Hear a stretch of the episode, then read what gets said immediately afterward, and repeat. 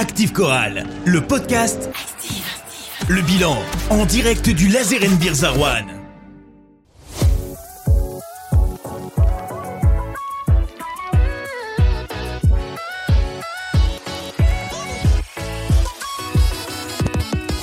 Troisième épisode du bilan de la saison enregistré au Lazaren Beers jeudi 19 mai. Cette fois-ci, je suis entouré de Jean-Michel Giroudon, Emmanuel Poyer et Loïc Barr, éducateurs dans les catégories jeunes de la chorale qui m'ont accompagné à l'antenne d'Active et sur LNB TV lors des retransmissions des matchs à Vacheresse. L'occasion de revenir sur leur expérience et de parler médiatisation du basket français.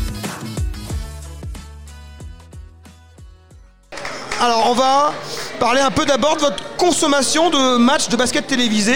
Vous êtes des passionnés de basket, vous passez déjà la semaine sur les parquets et vos soirées devant la télé Bah écoute, essentiellement je regarde beaucoup l'Euroleague. Et... D'ailleurs t'es en train de rater quelques matchs là.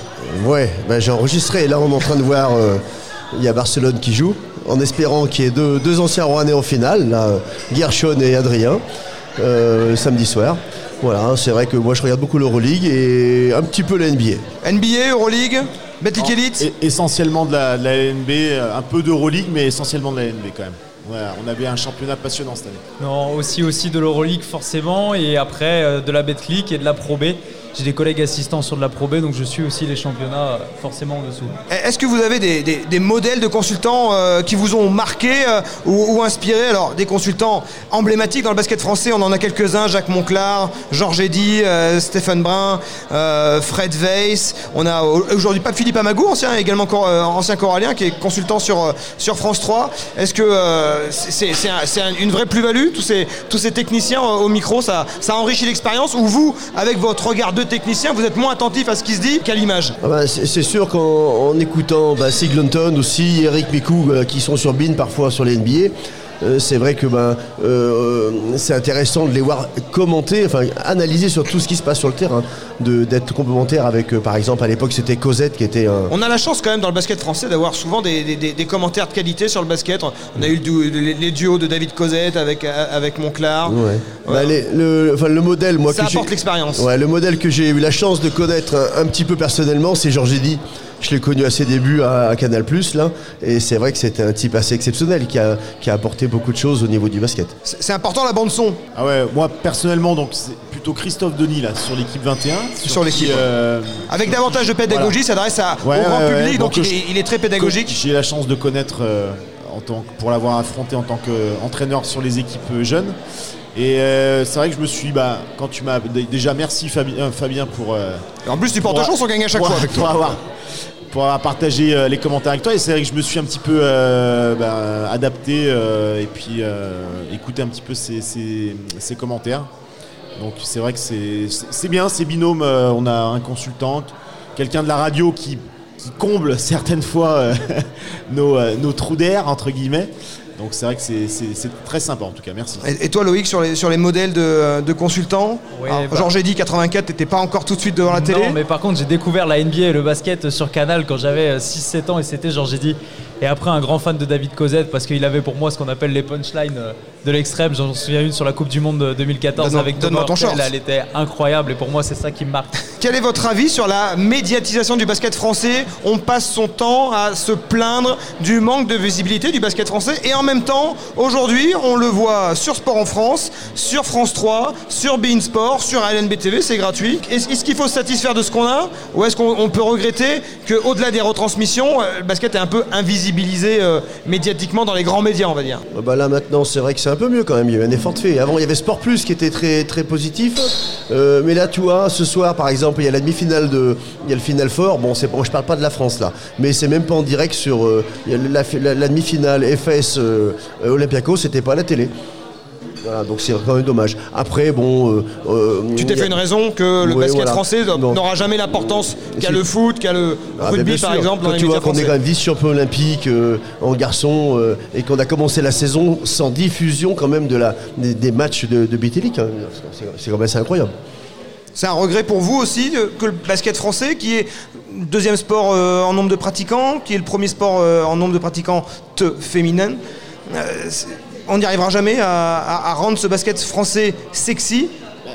Surtout que c'est dommage parce que cette année le, le championnat avait une densité incroyable, avec des, des joueurs, des jeunes joueurs comme euh, Victor Wembayana, Juan Bégarin, et puis des joueurs qui ont été champions NBA. Je pense que Oui, c'était l'année.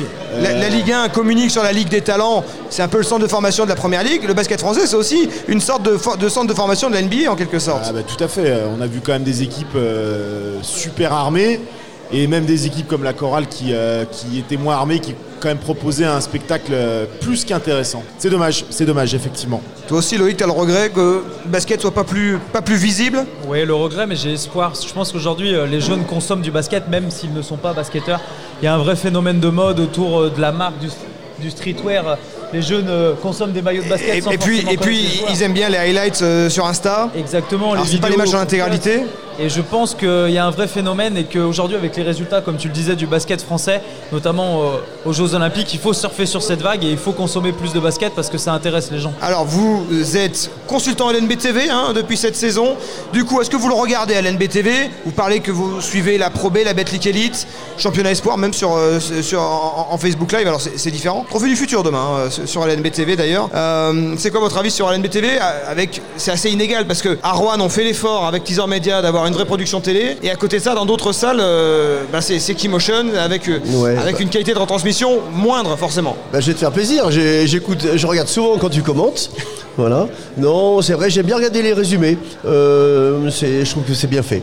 Voilà, sur les matchs, ça m'arrive d'en regarder là, mais j'aime bien. euh, Voilà, j'ai- Quand, quand les j'ai- moyens ne sont pas là, c'est plus dur de suivre euh, une heure et demie de match. Ça prend beaucoup de temps de regarder des matchs. Ça prend beaucoup de temps. Ouais, c'est c'est vrai que tu as une équipe euh, avec Guillaume et Vincent notamment à la réalisation. Là, c'est- c'est c'est sympa. hein. Te- on- on- les, les moyens sont quand même intéressants à la Chorale. hein. Ça avait été mis en valeur par l'équipe d'ailleurs qui avait fait un dossier sur le sujet, qui avait mis en avant les efforts de la chorale de Rouen. Parce que c'est un effort, faut le savoir, c'est un effort financier pour le club. Puisque à une époque, le basket, euh, bah, les, les, les, les télés payaient pour retransmettre du basket. Aujourd'hui, c'est les clubs qui doivent payer pour, euh, pour, pour avoir une production de qualité. Bien sûr. J'ai en image la- l'action, euh, je crois que c'est toi Loïc d'ailleurs qui commente, qui est consultant de Jack Inan, là, qui, euh, qui réalise deux contres euh, consécutifs et puis qui va, qui va mettre un alley-oop. Et quand tu vois, bah, je crois que c'est Vincent euh, qui, qui, euh, qui filmait.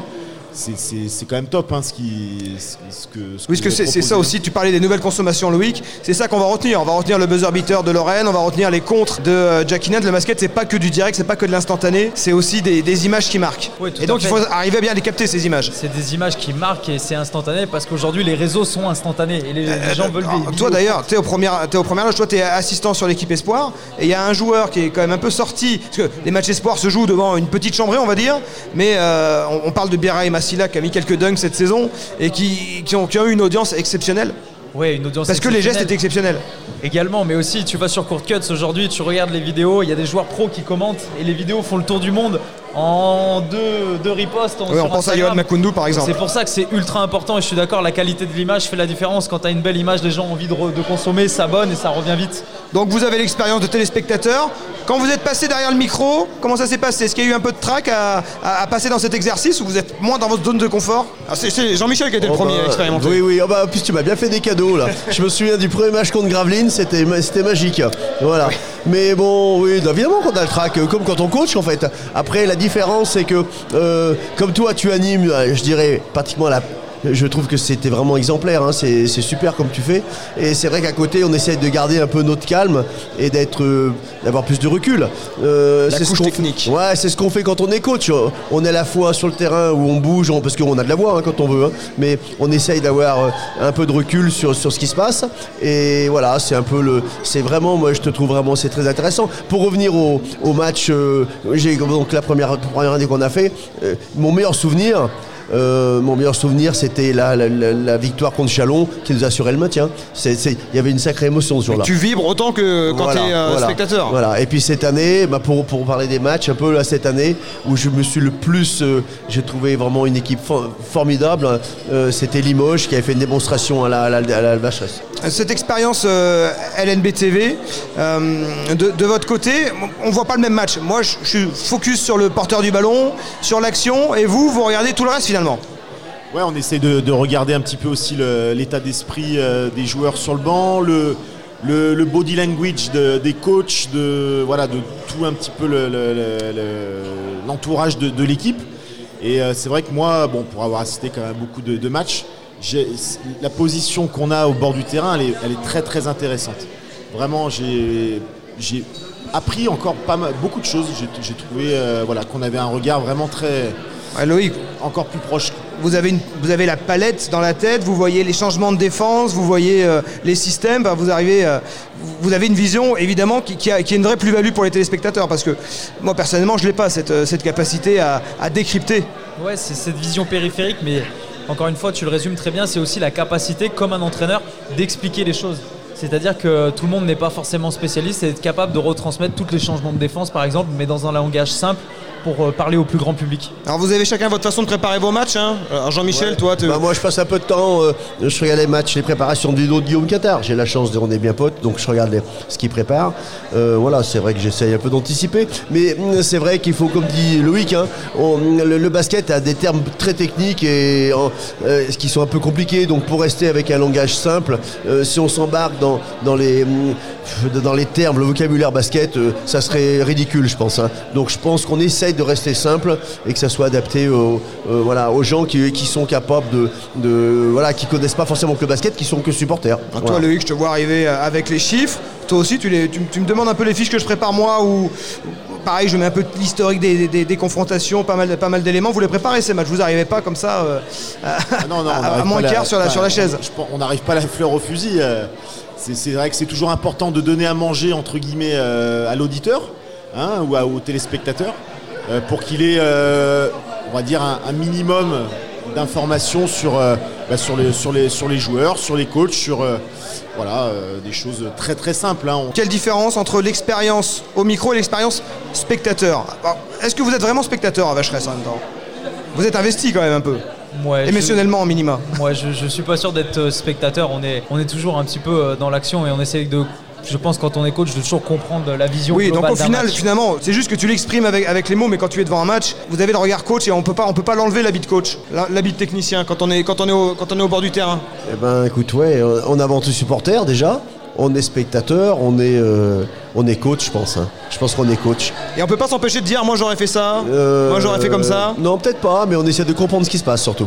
Ouais, ouais. Et puis j'ai envie de dire, moi, le seul moment où je déconnecte et je suis plus, plus coach, c'est sur les actions d'éclat. Où là, euh, j'essaye de m'emballer parce que je trouve que ça reste la beauté du sport. Et quand t'as un gros dunk, quand t'as un gros compte, bah c'est là où des moments. C'est des choses qui arrivent, c'est des choses qui arrivent à Vacheresse. Der- Dernière question, c'est quoi les retours d'expérience que vous avez eu sur, euh, sur vos passages euh, sur LNBTV Il y a une exposition, hein, c'est c'est plus de 10 000 spectateurs par match. Vous avez des retours? Moi, je vois Jean-Michel, reçoit des SMS toutes les 3 secondes. Ouais, eh ben écoute, moi je me fais beaucoup charrier parce que euh, voilà, non non, mais c'est vrai, c'est l'expérience que je retiens. Et ben c'est, moi je trouve ça assez passionnant. J'espère que voilà que c'est qu'on apporte un petit plus à ce que tu peux déjà apporter de super. Et voilà. Et après, on essaye surtout, enfin moi on essaye d'être assez, comment dire, intègre, de pas être que supporter de la chorale. on, faut pas supporte voilà, faut aussi pas et surtout pour le public adverse souvent. voilà, on parle un peu. J'essaye toujours de, de parler un peu de l'équipe adverse, comme elle joue bien, comme le joueur pro. J'ai trouvé qu'il jouait bien. Voilà, on essaye un peu, toujours un peu de, de, de- de flatter l'équipe adverse aussi. Pas de problématique de chauvinisme. Non, non, non, non, non, mais par contre, je voudrais souligner, c'est vrai que Fabien, tu as eu une très très bonne idée d'avoir. euh, de tourner sur les, les trois consultants, parce qu'on a, on a chacun un regard euh, différent, chacun une parole différente. Et, et pour le téléspectateur et l'auditeur, je, je pense que voilà, il se, il se lâche jamais. Donc Et ça, puis- c'est- super. Et puis ça permet aussi de montrer le savoir-faire euh, en interne de, de ce club, la Chorale de Rouen. Ouais, je suis complètement d'accord avec toi et euh, je pense qu'on a un centre de formation et on a un pôle jeune euh, avec des équipes qui sont performantes et des entraîneurs euh, qui ont des qualités et ça, ça permet de le mettre en valeur aussi derrière. Merci, merci à vous trois. J'espère vous retrouver la saison prochaine sur LNB TV avec les moyens Teaser Média. On espère poursuivre ces euh, retransmissions simultanées sur Active Radio. Merci messieurs. Salut Merci Fabien. Merci Fabien. Merci de nous avoir écoutés. On se retrouve pour un dernier épisode du live au laser, le grand quiz avec l'équipe d'Active Chorale le podcast, Loïc Barr, ainsi que deux joueurs de la chorale, Louis Cassier et le capitaine Clément Cavallo. Écoutez, vous allez être surpris du résultat. C'était Active Chorale, le podcast. Le bilan en direct du Laser Beer Zarwan. Rendez-vous la saison prochaine pour de nouveaux épisodes.